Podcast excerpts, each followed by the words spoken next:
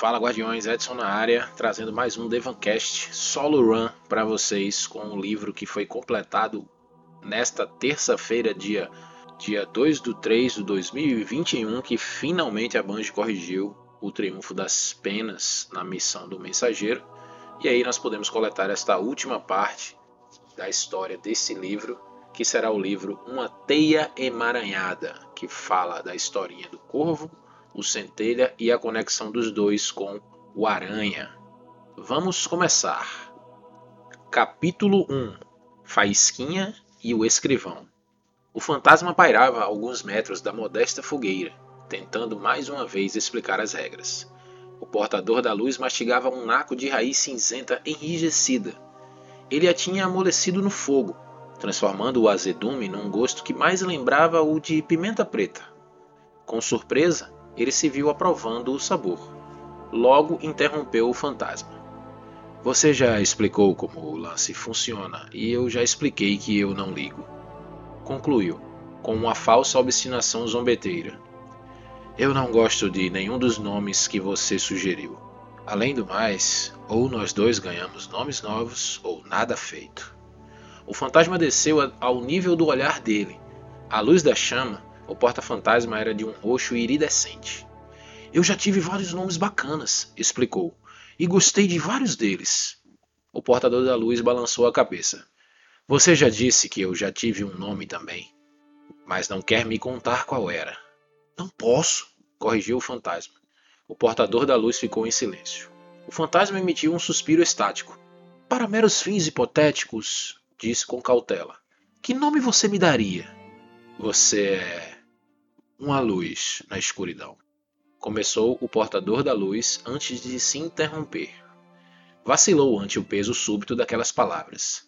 Desde o começo, aquele fantasminha fora a única coisa que o impelira adiante. Lhe parecera que cada guardião encontrado só tinha interesse em lhe responsabilizar por pecados desconhecidos em seu passado.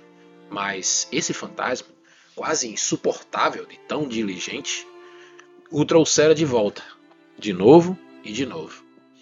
Ele o nutrira de encorajamento e de uma fé inexplicável e irrefreável nele. Ele demonstrou compaixão. Às vezes, quando ele despertava intranquilo, com uma ansiedade insondável em seu âmago, o fantasma pousava em seu peito, cantarolando até que voltasse a dormir. O portador da luz respirou fundo para recobrar a compostura. E, portanto, eu o nomeio Faísquinha. O fantasma emitiu um gemido insatisfeito, contraiu-se no ar e tombou no chão, onde ficou com a cara na cama de folhas. O portador da luz sorriu. Sinto certa relutância sua, faísquinha. O fantasma emitiu um pulso fraquíssimo e rolou sobre as folhas num movimento minúsculo e preguiçoso. Mingou sua luz a um mero piscar. É péssimo! disse inexpressivo. Que exigente! fungou o portador da luz. Tá legal. Eu arranjo um melhor. O fantasma voltou a pairar receoso. Que tal brilho? perguntou ele. Lampejo? Quem sabe centelha? Centelha? Um arco-íris de cores passou pelo olho do fantasma. Em geral, indicava o cálculo de comportamento inimigo complexo, determinando um resultado de combate ou mapeando os rastros de centenas de projéteis e os milhões de ângulos possíveis. Ah, eu gosto de centelha. O portador da luz aproximou os pés do fogo e se curvou. Então é uma honra conhecê-lo, mestre centelha. Ele estendeu um dedo e balançou uma das pontas de centelha como um cumprimento. O absurdo do gesto encantou o fantasma. E agora que você tem um nome, retomou o portador da luz. Talvez eu esteja mais aberto às sugestões para um também. Centelha mergulhou no ar, reconhecendo o progresso do parceiro. O par apagou a fogueira mais cedo naquela noite. Na manhã seguinte, uma transeunte viu o portador da luz de centelha sem o capacete. A titã o espancou impiedosamente com o um martelo flamejante, estilhaçando suas omoplatas e esmagando-lhe a pelvis. Ele morreu horas depois, de hemorragia interna. Centelha o trouxe de volta, e juntos os dois viajaram em silêncio por um bom tempo. Esse primeiro capítulo é engraçado porque é, ele começa bem fofinho, né? O relacionamento do fantasma com o corvo e tal. E no final é uma porrada, né? Um murro na cara. com essa, esse encontro dele com a Titã. E ela mata ele, e o fantasma traz ele de volta e tal. Eu queria destacar alguns pontos desse primeiro capítulo, só a título de enriquecer mais mesmo a, a leitura. Né? É, a gente percebe que eles ainda não possuíam nomes, né? O fantasma ainda não era centelha e o corvo ainda não era corvo. E eles estavam tentando escolher um nome ali, um para o outro, primeiramente para o fantasma, né? O fantasma, ah, você não escolheu um nome para mim, escolha um nome para mim e tal. E eles estavam trabalhando nisso naquele momento ali. É, fica claro também que o corvo sabe que foi outra pessoa, obviamente, né? Que teve outro nome. Mas o fantasma deixa claro que não pode dizer a ele que nome era esse. Talvez isso seja uma programação básica de todos os fantasmas de não dizer a, ao seu guardião quem ele era no passado, até para não entrar em conflito com quem ele é no presente. E o relacionamento deles dois é, um, é, um, é muito diferente, né? O relacionamento do Centelha com o Corvo. Eu acho que eu nunca vi nenhum fantasma, acho que nem o nosso fantasma, né? Do Guardião, o, o personagem que a gente joga, nem o nosso fantasma é tão carinhoso e tão atencioso com o Guardião quanto o Centelha. Centelha é, é o fantasma mais fofo que eu já vi no lore do Destiny, viu? E você percebe, né, o carinho que o, o, Corvo também tem com o fantasma, né? O que o fantasma representa para ele, né, o Centelha, quando ele diz que o Centelha é uma luz na escuridão para ele. É muito forte, né? Ele até tem o trecho do texto que fala do peso dessas palavras, né? Das palavras que ele está falando, de dizer que o fantasma é a luz na escuridão. É tipo, é como se fosse o porto seguro dele. Né? Tem o trecho que fala também que quando ele acorda com o pesadelo e tal, o fantasma deita, no, senta, para no peito dele né? e canta até ele dormir de novo. É incrível esse relacionamento. A gente não, não, acho que eu nunca vi, nunca vi, volto a afirmar, nunca vi nenhum nível de relacionamento desse jeito em outro par guardião fantasma. E aí, depois de muito floreio, muita brincadeira, né? É, ele chama o fantasma de faísquinha e ele protesta, diz que é péssimo. É, aí o corvo acaba escolhendo o nome Centelha. Nesse momento é definido que o fantasma se chamará Centelha. E na sequência disso, né, eles ficam brincando e tal, eles vão dormir, mas na manhã seguinte aí o corvo sente o peso de ter o rosto de Uldren Sov. Ele é atacado, como já mencionei, atacado e morto por uma titã que viu ele sem um capacete. Né? Ele estava lá vacinando sem um capacete, ela, eita, Uldren Sov, matou o quê? Toma. Quebrou, esmagou o, os ossos dele lá e deixou ele para morrer de hemorragia interna. Ele morre Centelha traz ele de volta e eles nem comentam o fato e vão embora. Ficam um bom tempo sem falar nada viajando. E aí eu imagino a quantidade de experiências traumáticas que o Corvo pode ter passado ao encontrar outros guardiões que hostilizaram ele, com certeza. É, além dessa titã, e como ele conseguiu sobreviver a tudo isso. Né? Eu só tenho uma, a única resposta para mim é o próprio Centelha, né? que sempre deu força para ele, sempre apoiou ele e sempre cuidou dele, se importou com ele para não fazer ele enlouquecer, e talvez até a própria luz também. É, mas acho que aposto muito mais no fantasma do que em qualquer outro fator sobrenatural, por assim dizer. Né? O Centelha era o, o melhor amigo que o Corvo tinha naquele momento, e infelizmente era o único. Capítulo 2 Identidade Os canos de éter tremeram com sua batida arrítmica, enquanto um recém-chegado era recebido no covil do aranha. Ele chegara hesitante, Olhos dourados correram pela sala como os de um animal nervoso. Ele vestia as roupas de um traidor. A mortalha branca funerária enrolada nos ombros, curvados como sob o peso de enorme fardo. Estava magro de fome, quebrado pela crueldade de um rosto que não reconhecia, mas que os outros desprezavam. Por compaixão lhe deram um espaço para descansar e um mínimo de privacidade por entre os canos estridentes. O aranha, com uma mão na boca em pensamento, tão empoleirado à frente no trono que a frente chegava a pender para o chão. Nada? perguntou o aranha a um de seus tenentes, que respondeu com um mero oscilar silencioso de cabeça. E você tem certeza? Não se trata de uma. O aranha abanou uma das mãos no ar, como se gesticulando para o argumento. Uma artimanha sagaz? O silêncio que recebeu de volta bastava como uma afirmativa conclusiva. Fascinante. Grunhiu o aranha, descendo do trono num movimento deslizante. Ele pousou com uma elegância surpreendente, mas quando se moveu foi com um lento cochear, uma fraqueza fingida. Dispensou seu tenente com um gesto exagerado e foi na direção do depósito próximo. Os canos eram mais silenciosos ali, mas só um pouco. Sentado no chão, envolto no tecido branco esfarrapado da mortalha funerária, o homem outrora conhecido como Príncipe Uldren Sov levantou o olhar para o largo vulto do aranha na abertura da porta. Ele se ergueu e fez uma reverência. Barão, disse equivocado, sem saber que o aranha não dispunha de tal título nem comandava uma grande casa. A resposta do aranha foi uma risada desdenhosa, cujo tom ele tentou abafar com palavras agradáveis.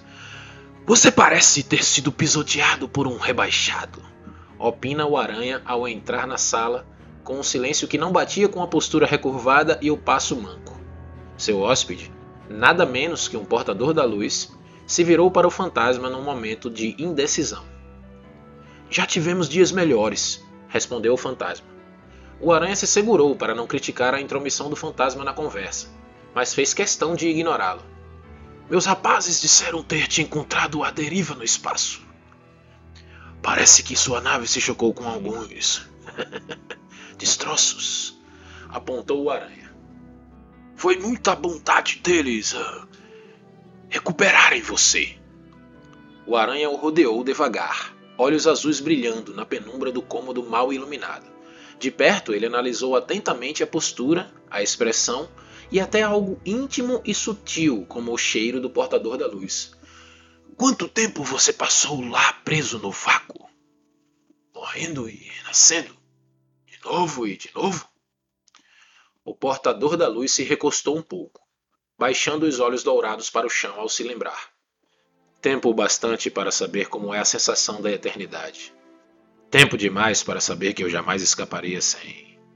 Ele levantou o olhar para o aranha, para o luzir dos olhos infundidos de éter. Sem ajuda. É assim que eu sou, retrucou o aranha depressa. Alguém que ajuda? ajuda bastante. Incerto de que o portador da luz não o reconhecera, o aranha se aproximou devagar e olhou o hóspede de cima a baixo.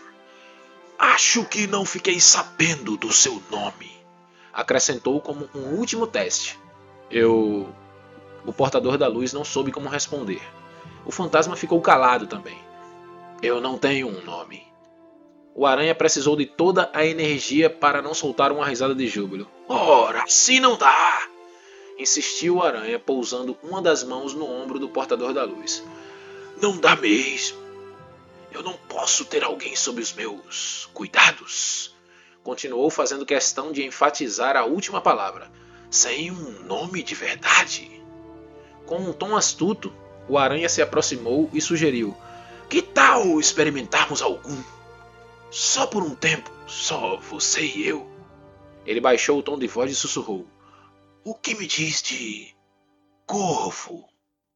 O olhar do portador da luz não traiu nenhum reconhecimento. O do aranha luzia de voracidade predatória. Bom, e aí o corvo, em meio às suas aventuras, acabou parando no Arrecife, né? ficou à deriva, lá para as bandas do Arrecife. Foi resgatado pelos servos do Aranha. O texto menciona que ele passou fome e morreu várias vezes até que ele fosse resgatado. Só que, tipo, o Aranha ele toma um susto, né? Ele conhece o Udrensov, ele sabe quem era o Udrensov. E ele fica desconfiado que isso pode ser uma artimanha, né? uma enganação contra ele. E os servos dele não reconhecem nenhum padrão diferente, tipo, não, é, ele, ele realmente não lembra de nada. Não é, é como se ele lembrasse que era Udrensov e tal, aí o, o Aranha vai verificar pessoalmente, né? E aí o Corvo, quando recebe o Aranha, ele chama o Aranha de Barão, porque ele não tem ciência dos poderes do, do Aranha, né? do alcance do Aranha na orla.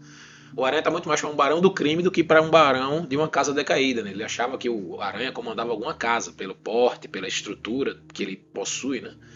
E aí o Aranha começa a inspecionar cada aspecto do corvo, até aspectos mais íntimos, como, como o texto menciona, né? O, até o cheiro do portador da luz o Aranha inspeciona. Sem estar tá convencido de que esse não é mais o Drensov, não. Ele está querendo me enganar, vou inspecionar e tal. E o Corvo, tipo, meio que tenta agradecer, né, do jeito dele, por ter sido salvo só com a ajuda do Aranha, senão ele ia ficar lá preso, no, à deriva, né? E o Aranha então pergunta a ele o nome, né? Como uma cartada, não. Vou, vou pegar ele agora. Como é teu nome? Me diz teu nome aí. Pra saber se ele não estava sendo enganado. O Corvo fala, oh, eu não tenho nome não.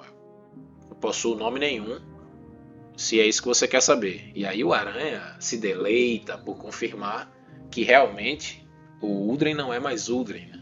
E aí parte do Aranha, né, curiosamente, o nome de Corvo para o atual Corvo. Né? O nome Corvo veio do Aranha, não foi o Centelha, nem o próprio Portador da Luz que escolheu o nome, sim o Aranha. Né? É interessante porque ele resolveu continuar com esse nome, apesar de ter sido escolhido por uma pessoa que como a gente vai ver mais na frente, trouxe um pouco de sofrimento para ele. Capítulo 3 Uma gentileza. As bestas bélicas não eram nada para a Arcana. Os legionários cabais eram lentos a ponto dela poder massacrar as tropas em campo aberto. Nem mesmo o centurião daria trabalho quando estivesse desamparado. No entanto, três psionicos estavam lá sobre o desfiladeiro mirando nela com fuzis. E se ela saísse de trás do pedregulho, já era. Drui se ajoelhou na areia vermelha áspera e xingou num suspiro. Não esperara tantos inimigos, estava sem energia para se teletransportar. Sair daquela enrascada ia doer.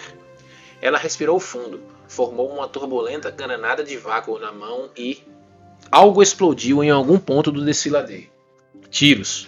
Não o rugido de ozônio dos fuzis de balotes dos cabais, mas o estalo da boa e velha pólvora.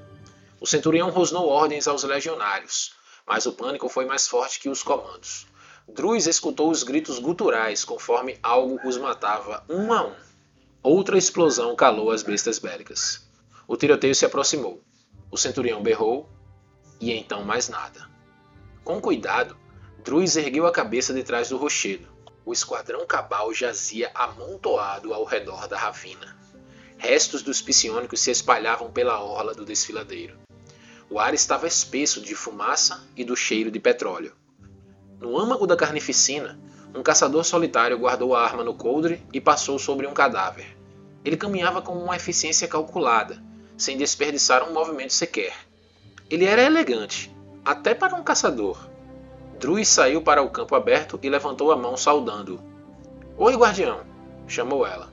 Mandou ver, meu nome é Druis, e você me salvou de uma baita enrascada. A expressão do caçador se escondia por trás do capacete pesado. Ele deu um breve aceno e se ajoelhou para examinar a arma do centurião. Agora de pé, Druis percebeu que era uma cabeça mais alta do que o caçador. Todo mundo deve parecer alto quando se está escondido atrás de uma pedra, pensou ela. Ela tirou o capacete e deixou o frescor do ar banhar-lhe a pele azul. O cabelo escuro se derramou de onde estivera amontoado sobre a cabeça. Fixou o caçador com olhos dourados e sorriu. Eu me candidatei para uma coleta de materiais, coisa simples, explicou. Transmaterializar os suprimentos, mandar para a cidade. Fiquei com dor de cabeça a manhã toda e não queria nada barulhento. O caçador assentiu com a cabeça, sem levantar os olhos, e puxou um catalisador faiscante do fuzil de balote. Druis deu uma risadinha. Beleza, disse cutucando o cadáver de um legionário decaído com sua bota. Ninguém que saiba atirar bem assim precisa falar nada. O caçador hesitou, então se ergueu e virou-se para ela. Eu sou. Me chamam de Corvo. Apresentou-se. E fico feliz de ter podido ajudar. A voz do caçador era suave e refinada. Embora tivesse um quê de frieza, não antagonizava. E eu mais feliz ainda, respondeu Druz. A última coisa de que eu precisava era ressuscitar com essa dor de cabeça. Eu disse isso aos cabais, mas eles não escutaram. Que rudes! O corvo riu educadamente. Nem me fale. Sempre que eu volto eu fico meio esquisito por horas. Ele se virou em busca de outras armas cabais e algo chamou a atenção da arcana. Ela urrou. O caçador levantou o olhar em prontidão. Mas que coisa! exclamou Druz, apontando para o braço dele. Você vem do Arrecife, não é? Eu sou da Terra, mas você e eu temos muita história. O corvo baixou a cabeça. Uma faixa de couro havia sido rasgada de suas manoplas, e sob ela, sua pele azul acinzentada de desperto era bem visível. Ao levantar o olhar, Trui já estava quase encostada nele, com longos passos. A mão dele parou sobre a arma pouco antes da arcana lhe dar tapinhas nas costas. Imaginei que sim. Foi sua voz e seu jeito de andar. A mulher alta gingava de um lado para o outro, brincando. O corvo se calou. Druz queria poder ver a expressão no rosto do caçador sob o capacete. Para o alívio dela, houve uma notificação do rastreador no seu cinto. Finalmente, boas notícias, disse ela. Estamos bem em cima das coordenadas dos suprimentos. Ela escaneou a área e localizou a minúscula nave de suprimentos, meio escondida atrás de uma rocha. Já que você manteve a carga a salvo dos cabais, acho que merece uma parte. Não será necessário. Fala o corvo. Ele se apoiou na outra perna e escondeu a arma nas costas. Foi o primeiro movimento esquisito que Druis ouviu fazer. Eu não disse que era necessário, respondeu ela. Só uma gentileza entre despertos de olhos brilhantes. Vai ser rápido. Ela entrou na pequena nave cheia de areia e encontrou as caças de transporte. Luzes vermelhas baixas piscavam nos seus painéis. Os lacres haviam sido rompidos há muito tempo. Ela espiou sob a tampa da que estava mais próxima. Dentro das garrafas cobertas de sujeira, o líquido ainda tinha um suave brilho laranja. Ela abriu uma, limpou o gargalo de uma com sua roupa e tomou um gole. Tinha o sabor pronunciado de mel e sal e queimou sua garganta com o adocicado limpo do gengibre. Demos sorte, anunciou Druis ao sair da nave com a garrafa. Mas o caçador já havia partido. Druis pôs a garrafa sobre uma rocha plana ao lado da qual sentou. Embora não esperasse o retorno do seu companheiro, ela aguardou, retirando o sangue seco da bainha aveludada de sua roupa para se manter ocupada. Em dado momento, ela suspirou, limpou as palmas das coxas e pegou a bebida. Ao corvo, deu de ombros. Bom, primeiramente queria pedir desculpas aí pelas vozes diferentes que eu estou fazendo, mas eu acho que ajuda a diferenciar mais o texto, tá? Eu sei que não é nada profissional e nem um pouco parecido com as vozes dos personagens, mas pelo menos para deixar diferente na hora da leitura, para não ficar um padrão muito monótono. Dito isso, vamos às explicações do capítulo 3. Nesse capítulo, até onde eu me lembre, né, pelo menos em texto, é a primeira vez que o corvo é referenciado como um caçador. Muito embora Udren com essa roupa desde o Destiny 1, todo mundo já sabia que ele era caçador, né? Pelo amor de Deus. Mas é, oficialmente ele é referenciado como um caçador nesse texto, né? E aí é, esse capítulo ele narra o encontro dele com essa arcana, Cruz, né? E esse encontro ele é mencionado dentro do jogo, sem ser lore, é, o Corvo contando a historinha dele. Quando a gente visita o local que ele morou por um tempo no reservatório, lá na ZME, né, ele menciona esse encontro com essa arcana. Né?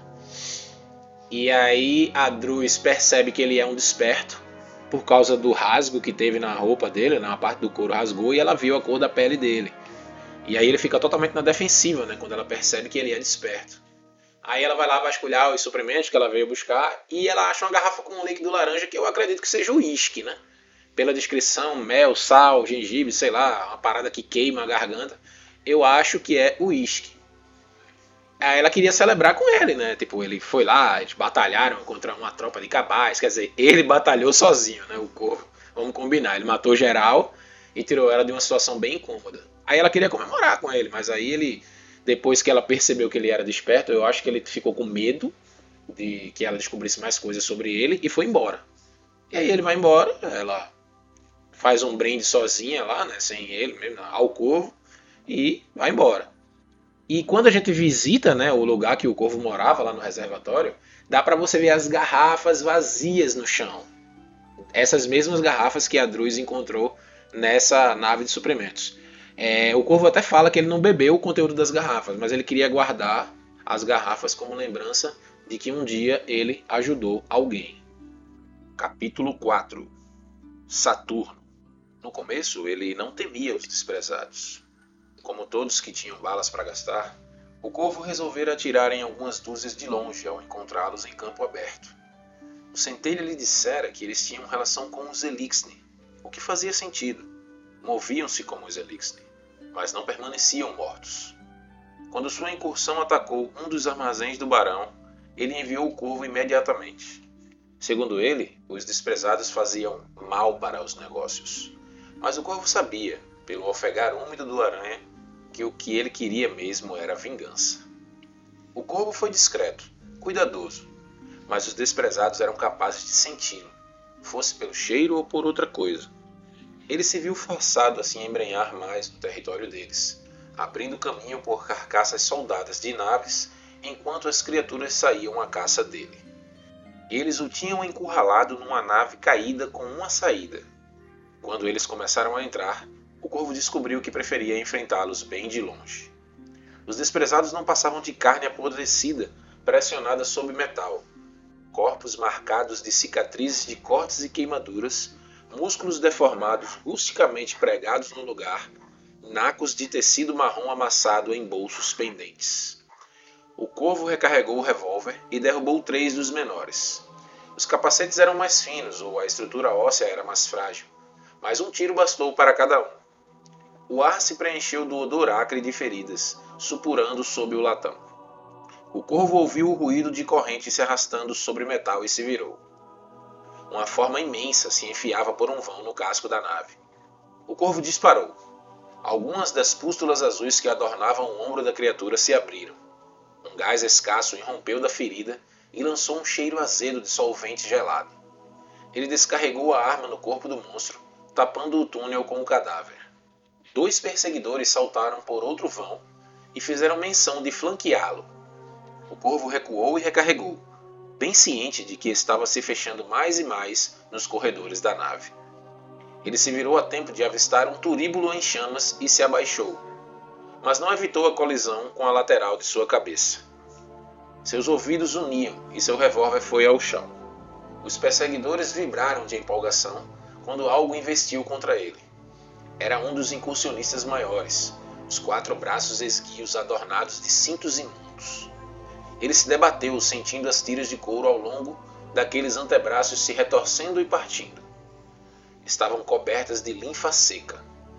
O incursionista estava sobre ele, uivando sob o capacete inexpressivo de metal, prendendo-o no chão com um dos braços maiores, enquanto tentava erguer o fuzil com os dois menores para atirar. Uma garra retalhou a bochecha do corvo, enquanto tentava se livrar do incursionista. Ele afastou o fuzil do queixo e o forçou na direção dos dois perseguidores. Tateou sem ver até encontrar um gatilho. A explosão do disparo atingiu os perseguidores, que tombaram como amontoados berrantes. O incursionista rugiu e afastou o fuzil das mãos do corvo. Então o jogou para longe.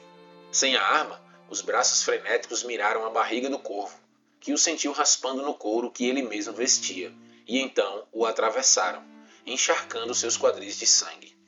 Com um riso desvairado, ele puxou o corvo para perto de seus dentes maltratados.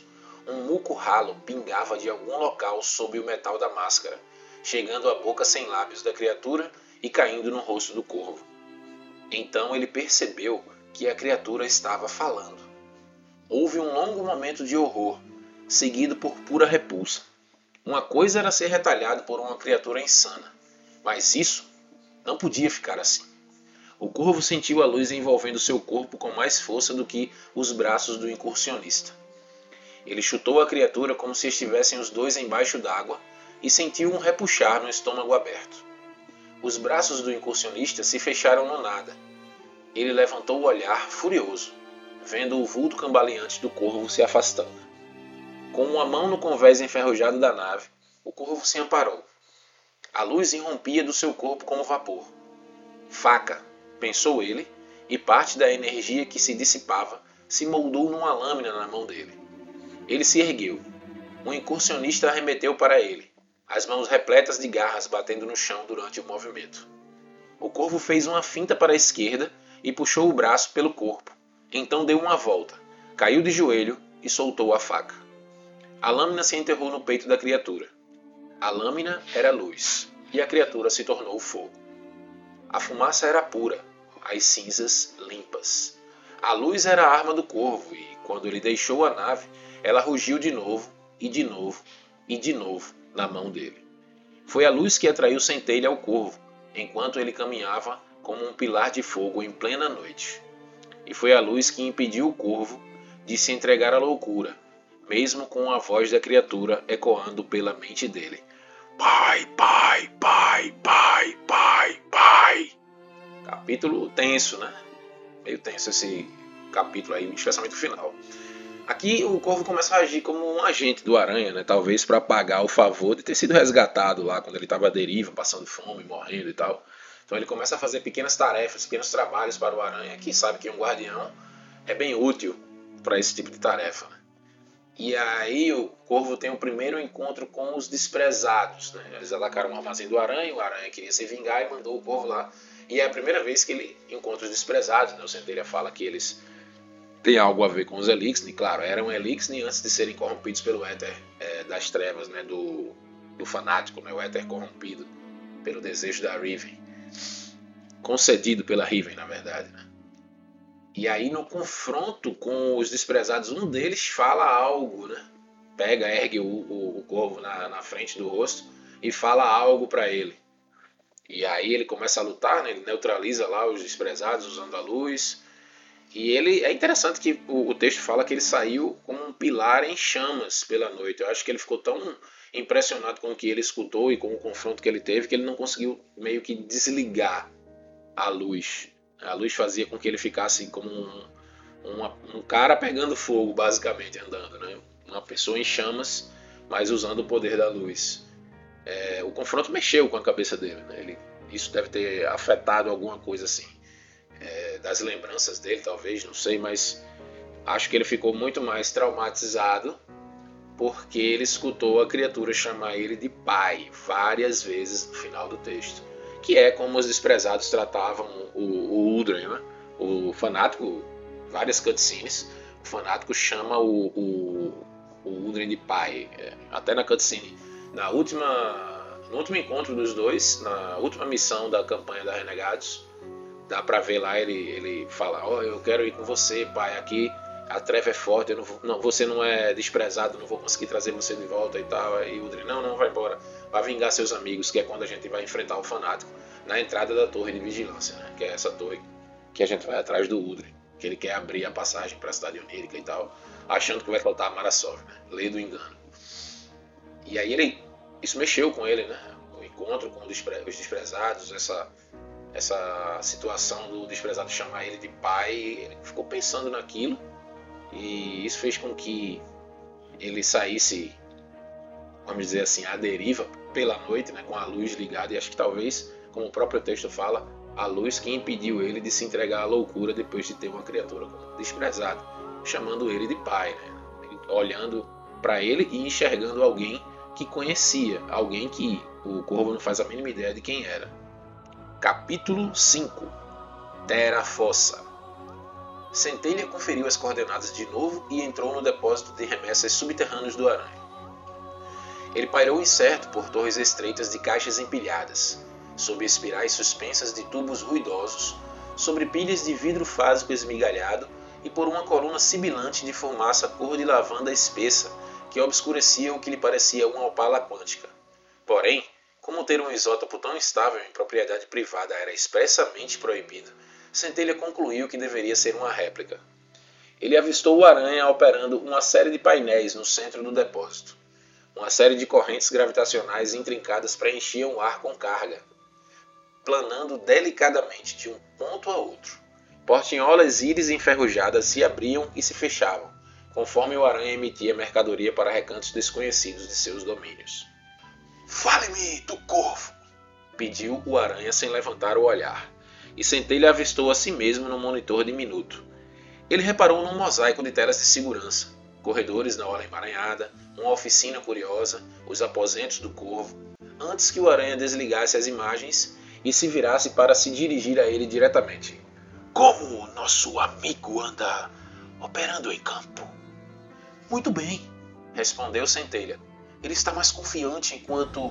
Ótimo interrompeu o aranha sem fazer questão de ouvir o resto. Ele puxou um naco rachado de serafita que passava pela corrente de ar, passou as garras pelo objeto e então o recolocou no raio.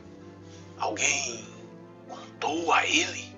Não era necessário perguntar o que ele queria dizer. Não diretamente. Ele sabe que não era uma pessoa boa. Reparou depois de todos os guardiões que caíram em cima dele, mas não ouviu ainda o antigo nome o aranha emitiu um pigarro úmido de contentamento. E não aconteceu nenhuma indiscrição ainda. O olho de centelha piscou e ele soltou um ruído quase imperceptível de processamento. O aranha se inclinou adiante. Tem alguma coisa que queira me contar? Uma história engraçada, na verdade. Explicou Centelha. Ele topou com uma arcana que o reconheceu como desperto.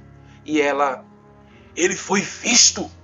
gritou o aranha batendo no lado de uma caixa que por ali passava. De dentro, ouviu-se um coral de guinchados choramingantes. Centelha acompanhou a caixa se afastar até sumir de vista. Não visto, corrigiu Centelha. Ela percebeu a pele sob as manoplas dele. Ele quis evitar o risco de mais exposição e partiu. Então ele mentiu, Centelha. Até para você. A luz nos olhos do aranha pareceu ficar baça.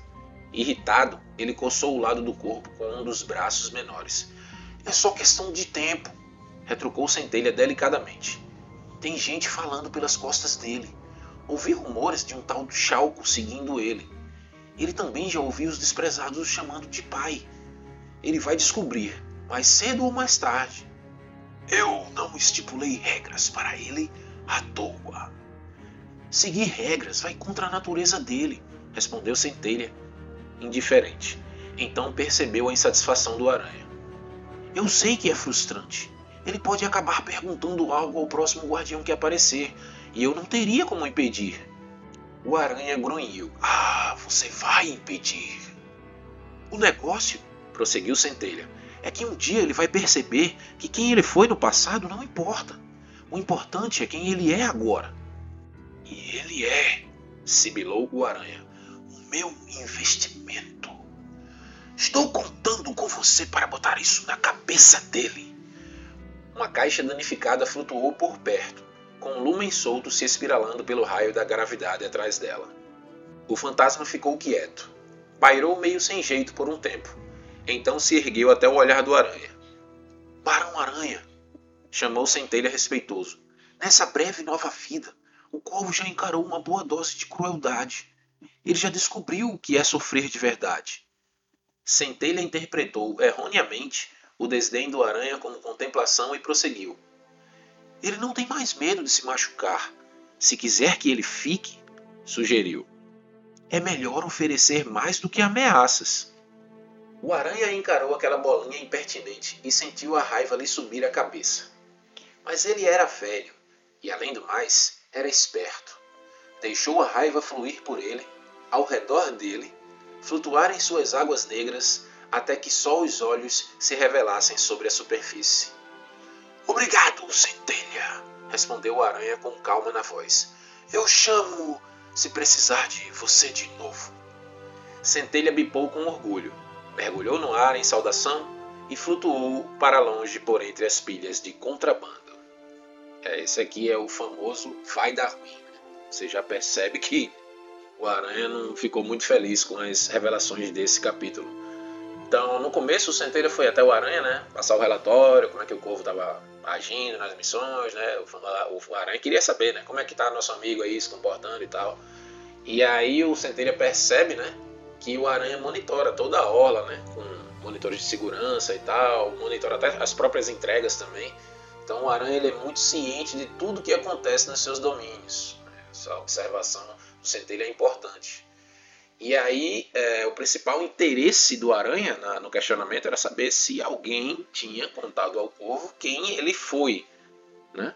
E aí Centelha, não, ninguém diretamente falou nada para ele não, e nada, mas ele se encontrou com uma arcana que viu que ele era desperto. Ele não contou que era desperto, ela viu né, o rasgo na roupa dele, como a gente viu há dois capítulos atrás, a arcana Druis. Ela viu que ele era desperto por causa da cor da pele, né? E o aranha fica putaço, né? Fica com raiva, porque a pessoa percebe isso, né? O arcana percebe que ele é desperto, ele meio que se revelou para outro guardião. Não foi nem porque ela viu que ele era desperto, é porque ela viu ele. Mesmo que ela não tivesse visto que ele era desperto, o Aranha ia ficar com raiva porque ele se revelou para outro guardião. Né? E o Aranha não gostou nada disso. E aí eu sentei ele, ó, vê só, é questão de tempo, velho. Até que a galera conte quem ele é. Até que alguém, ao invés de bater e matar o corvo, pare e diga: Amigão, você matou o vanguarda de caçadores. Você era Udren Sov, irmão da rainha Mara Sov, príncipe do, do Arrecife e tal, e essa coisa toda, príncipe dos despertos. E aí o interessante é que o Centelha menciona que alguém chamado Chalco está seguindo o Corvo. No texto em português, é, que eu li agora na, na no site, estou lendo no site oficial né, da Banji, o Grimório, e diz, é, ele fala sobre uma, uma pessoa, ou, ele fala no masculino, mas Chalco é uma caçadora. Tá? Eu fiz uma pesquisa para, obviamente, colocar isso para vocês aqui. Chalco é uma caçadora que faz parte dos ocultos de Ikora Ray, ou seja, Ikora tá de olho no corvo aí, viu? Ela pode ter mandado os, os ocultos ficarem no encalço aí desse novo guardião agindo na, nos arredores do sistema aí para saber quem é. Né? Esse guardião misterioso que nunca mostra o rosto e tal. E teve a questão também, além dessa, desse encontro com a Arcana, que o Aranha não gostou nada, e que o Centelha reforça que alguém vai acabar contando a ele quem ele é, ainda tem os desprezados, né? Que chamam o Corvo de pai, por causa de, da aparência dele, né? Do, dele ser, usar o corpo de Udrin, né? A aparência é a mesma. Muda, mudou a índole dele, mas a aparência é a mesma. Então o Centelha conclui que ele não vai conseguir impedir, ele não tem como impedir que o corvo descubra a verdade. E o Aranha não gosta dessa frase, né? diz que ele tem que impedir, você tem que se vire aí, dê seus pulos para impedir. Mas o Centelha insiste que o corvo não tem mais nada a perder. Já sofreu muito, já morreu várias vezes e ressuscitou, já sofreu na mão de outros guardiões, já sofreu até nas mãos do próprio Aranha. E aí o Centelha sugere para o Aranha que ele ofereça algo mais além de ameaças, se quiser que o corvo permaneça na orla emaranhada.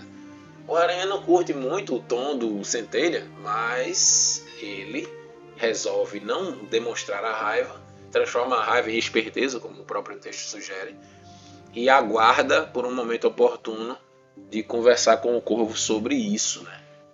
E uma curiosidade interessante é, em relação ainda a esse capítulo 5 é que o título dele é Terafossa, Terafosa, é um gênero de aranhas tarântulas né? Que devoram pássaros. Veja que interessante né, essa analogia. Uma aranha que devora pássaros seria o aranha e o pássaro seria corvo. Né? Então ele está sob o jugo de uma aranha que pode devorar ele a qualquer momento. Bem interessante o, o, o, o nível de pesquisa que o pessoal da Bungie faz, pra, até para escrever o título de um capítulo. Né? Bacana. Capítulo 6 Garantia de retorno. Os canos de éter rugiam o aranha estava sentado, apoiado em um lado do trono, sustentando a cabeça na mão, quando o corvo voltou do campo. Barão, chamou o corvo. O aranha olhou e recebeu o portador da luz sem palavras. Ao chegar ao trono, o corvo se colocou de joelhos. Do que foi que falamos antes de você sair? A pergunta retórica do aranha caiu como um peso nos ombros do corvo. O portador da luz não ergueu os olhos e foi interrompido pelo aranha quando começou a falar. Não confie em guardiões, foi o lembrete do aranha. Eles podem ser úteis, podem ser poderosos, mas não são confiáveis. Barão, eu só pensei que. Não! rugiu o aranha. Não pensou, não. Se tivesse pensado bem, não teria exposto.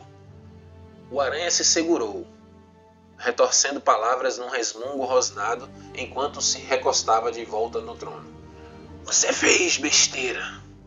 O corvo, com a cabeça baixa e os olhos fixados no chão, não disse nada. Ele conhecia a raiva, o desprazer, a fúria do aranha e não queria encarar nada disso de novo. Mas talvez haja certa. Continuou o aranha, hesitando antes de escolher a palavra certa sabedoria nessa rebeldia. Os guardiões são recursos bons demais para que os desprezemos. Em especial no que tange a assuntos além da nossa especialidade mútua. Foi só então que o corvo levantou o olhar, indagativo. Por um momento ele sentiu certo orgulho humilde. Talvez, acreditava, o ato de rebeldia tivesse rompido uma barreira com o aranha, revelado o corvo como mais do que só um portador da luz conveniente. O aranha estendeu uma das mãos. Eu tenho uma ideia para te proteger. A oferta pareceu sincera, mesmo que o aranha estivesse falando dele como investimento, não como pessoa. Mande o centelha para cá. O corvo ficou tenso. Afastou o olhar mas pensou bem. Não era hora de experimentar rebeldia de novo assim tão cedo. Assentindo, ele demonstrou submissão enquanto Centelha se manifestava. O fantasma encarou o corvo com nervosismo e então voou até o aranha. Do que você necessita? perguntou o Centelha. Sem responder, o aranha apanhou Centelha do ar com a mão. O fantasma guinchou e o corvo se botou de pé, mas sem demora viu as lanças de arco dos guardas do aranha o interpelando.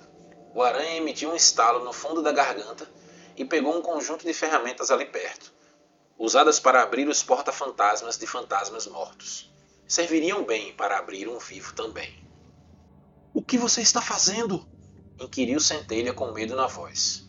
O corvo estava paralisado, já tendo encarado as punições do aranha antes. Mas era o fantasma dele. Parte do corvo também temia que estivesse interpretando a situação errada. Ele tinha tanta certeza de que o aranha jamais faria algo que o machucasse de forma permanente. No entanto, quando o aranha paralisou Centelha com uma ferramenta diminuta, o corvo começou a ter dúvidas. Pare! ordenou o corvo enquanto o aranha inseria uma ferramenta plana entre as placas do porta-fantasmas. Não! Com um estalo, o aranha arrancou parte do revestimento. Então olhou para o corvo e trocou de ferramenta. Não se preocupe, falou o aranha com uma garantia calmante na voz que fluiu pelas veias do corvo como gelo. Eu só quero fazer umas modificações. Concluiu acendendo um maçarico. Para te proteger melhor do mundo. É, amigos, aqui é onde as coisas ficam realmente tristes e ruins para o corvo e o seu companheiro centelha, né? O aranha chama o corvo, né, à sua sala para interpelá-lo sobre um encontro com uma guardiã. E ele alerta o corvo dizendo que os guardiões são criaturas perigosas, porém úteis, mas que ele deve evitar contato. Mas ele enxerga no corvo ainda assim uma oportunidade de usar outros guardiões como ferramenta, porque guardiões se ajudam, né? E se o corvo estiver, por exemplo, fazendo uma missão em algum lugar para o aranha, desde que seja matando inimigos da humanidade, outros guardiões vão aparecer e vão acabar ajudando. Isso aí é uma, um raciocínio lógico óbvio né? e bem inteligente da parte do aranha também. Só que aí o aranha não vai deixar passar barato esse encontro do corvo com outros guardiões, porque ele quer manter uma âncora, né? ele, ele, ele tem que prender o corvo de alguma forma. Então ele pede que o corvo chame o centelha. O corvo obedece, né? Não sei para quê, mas ele confiava no aranha. Não, uma pessoa consegue confiar no aranha, é, é possível, né? Aí fazer o quê? Ele obedece e aí ele assiste aterrorizado, sem nem sequer tentar impedir. Acho que ele ficou com medo de fazer alguma coisa, não sei fica muito claro. É, o Aranha agarra o fantasma dele e começa a fazer modificações no centelha, né? Alegando que era para proteger ele do mundo, mas na verdade ele quer é proteger o, o ganha-pão dele, né? O Aranha quer proteger o, o escravo dele, né? o serviçal dele, para evitar que ele se alie com os guardiões e vá embora. E é nesse momento que o Aranha implanta uma bomba no porta-fantasmas do centelha. Esse é o momento que o Corvo vira de fato um prisioneiro. Né? Ele não se via como prisioneiro antes, estava como se estivesse pagando os favores que o Aranha fez para ele ao salvá-lo, dar alimento, dar um abrigo. Mas eh, nesse momento ele vira um prisioneiro, de fato, um escravo, por medo de perder o centelha e deixar de ser um guardião, perder sua luz. Mas a preocupação dele maior realmente era com o estado do centelha, né? E como o Aranha percebeu que o vínculo do Corvo com o seu fantasma era muito grande, nem tanto pelo fato dos poderes e sim pela amizade mesmo, pelo porto seguro que o Centelha é para o Corvo, ele inteligentemente e de uma forma bem malvada, bem cruel, implantou uma bomba no Centelha para fazer o Corvo ser refém das vontades dele. Passou da hora já do Aranha levar um sacode, né, levar umas tapas boas na cara dele, é, para deixar de ser vagabundo. Mas vamos ver o que, é que vai acontecer por aí no futuro. Capítulo 7 Asa Quebrada O porta-fantasma de centelha exibia as cicatrizes dos implementos do aranha. Eu sinto muito mesmo. A voz do corvo não passava de um sussurro. Apesar de toda a força de que dispunha como portador da luz, Ele parecia diminuto, sentado no chão de seus aposentos, iluminado pelo luzir pálido de uma única lâmpada. Abrigava centelha em mãos em concha. O único olho do fantasma o encarava e piscou enfraquecido. Eu sinto tanto, tanto. Não tem problema. Centelha não conseguia culpar o corvo. Eu acho que vou ficar bem. O aranha é. Tinha que escolher as palavras com cuidado. Muito perito em modificar a arquitetura de um fantasma. Ele colocou uma bomba em você, sibilou o corvo, a voz vacilando. Mas eu ainda estou aqui com você, garantiu Centelha. E você ainda tem a luz. É isso que importa. O corvo ergueu os olhos para o teto, incapaz de encarar o dano feito ao fantasma. Ficou em silêncio, assim como o cômodo. Puro silêncio, além do maldito ruído dos canos. Fui eu que coloquei você nessa situação. Culpou-se o corvo silencioso. Eu deixei isso acontecer. Você não teve escolha. Não podemos mudar o passado. Respondeu Centelha, flutuando e saindo das mãos do corvo, meio desajeitado, como um pássaro com uma asa ferida. Só podemos olhar para o futuro. O corvo se forçou a encarar um único olho piscante de Centelha. O meu futuro é com você. Você é tudo que eu tenho. A única pessoa que. Baixou a voz, receoso dos ouvidos secretos do aranha, que se importa comigo. Você não sabe quem se importa com você até conhecer a pessoa, protestou Centelha antes de se aproximar do rosto do corvo. Você não é um prisioneiro, adicionou ele. Você pode ir embora, levar uma vida normal, sem a luz. O corvo cerrou a mandíbula, apertando os dentes. Não, disse entre os dentes. Não vou te abandonar. Você jamais faria isso comigo. O fantasma afastou o olhar pensativo e pairou para cima e para baixo. Você tem razão. Concedeu, virando-se de volta para o portador da luz, antes de se aproximar e dar uma batidinha no nariz do corvo como porta-fantasma. Eu jamais vou te deixar. O corvo ergueu a mão e pegou centelha na palma. Nós somos tudo o que temos, sussurrou ele, puxando os joelhos para perto do corpo e centelha para ainda mais perto. O aranha jamais vai deixar a gente sair. Mas pelo menos temos um ao outro. Bom, esse é o último capítulo, né? E capítulo até triste, né? Pelo tom do texto, as palavras trocadas e tal. Aqui o corvo ele se lamenta porque permitiu que o aranha fizesse isso com o fantasma dele, né? E, mas o centelha, né? Fofo como ele é, ele se recusa a culpar o corvo por isso. Né? E consola ele, diz: Ó, oh, eu ainda estou com você, você ainda tem a luz. E é, o Aranha é especialista em fazer modificações nos fantasmas e tal. Só que o corvo, pô, ele botou uma bomba em tudo, né, meu irmão? Aí, não, mas a gente tá aqui junto, eu tô com você ainda. E aí o corvo reforça, né? Eu já havia citado sobre o relacionamento deles lá atrás. O corvo reforça que Centelha é o único amigo que ele tem a única criatura que realmente se importa com ele. E o Centelha até censura ele, dizendo que ele não tem como saber isso até que ele conheça outras pessoas para saber o quanto elas vão se importar com ele. E o Centelha faz a infeliz sugestão de que o corvo pode ir embora, deixar o Centelha lá. Não é, não é um prisioneiro. Ele pode ir embora a hora que ele quiser e viver sem a luz. Ele não precisa ficar refém disso. Mas o corvo se nega a ir embora, abandonar o amigo dele. Eu jamais abandonaria você. E o fantasma é, é, jamais faria o mesmo com ele também. Os dois concordam né, em ficar juntos.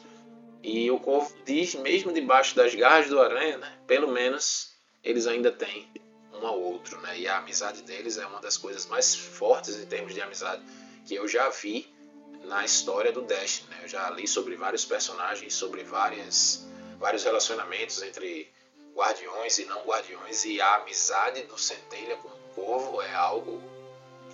É, eu queria um amigo como o Centelha e uma, eu queria ter uma amizade Centelha-Corvo. Talvez eu até tenha e estou falando bobagem aqui. Tenho alguns amigos que não, não, chega tão, não chega muito perto assim do Centelha e o Corvo não, porque realmente é algo único, né? O relacionamento deles é uma amizade que a gente deve sempre buscar isso nos nossos relacionamentos pessoais com as outras pessoas, né? Ter uma amizade como essa, de se importar, de cuidar mesmo, de estar lá um pelo outro. E é assim que eles são. E esse livro ele termina dessa forma, né? Ah, esse livro era pra gente ter completado na temporada da caça. Faria muito mais sentido que eu tivesse lançado esse áudio naquela época, mas ele só foi completado agora. E eu só quis fazer agora porque o, o texto só saiu agora. Eu não queria ler sem ter pego o fragmento. Eu já podia ter feito isso.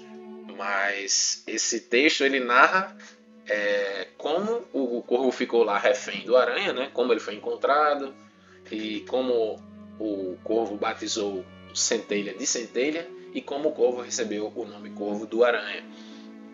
E aí a gente se mete nessa história quando ele vai lá e salva Osíris e tal, e no final da temporada, né, a gente pede o corvo como recompensa por ter ajudado o aranha com os furionatos. E aí o corvo é, recebe a liberdade do aranha e o centelha é, tem o explosivo removido e o resto a gente já sabe, né? O corvo agora se encontra no Elmo, né? na, na última cidade, servindo aí os interesses da vanguarda, né? Ajudando o Saladino, ajudando o Zavala, a Amanda, ajudando até nós, né? O nosso guardião, a combater aí os seletos de Kaito.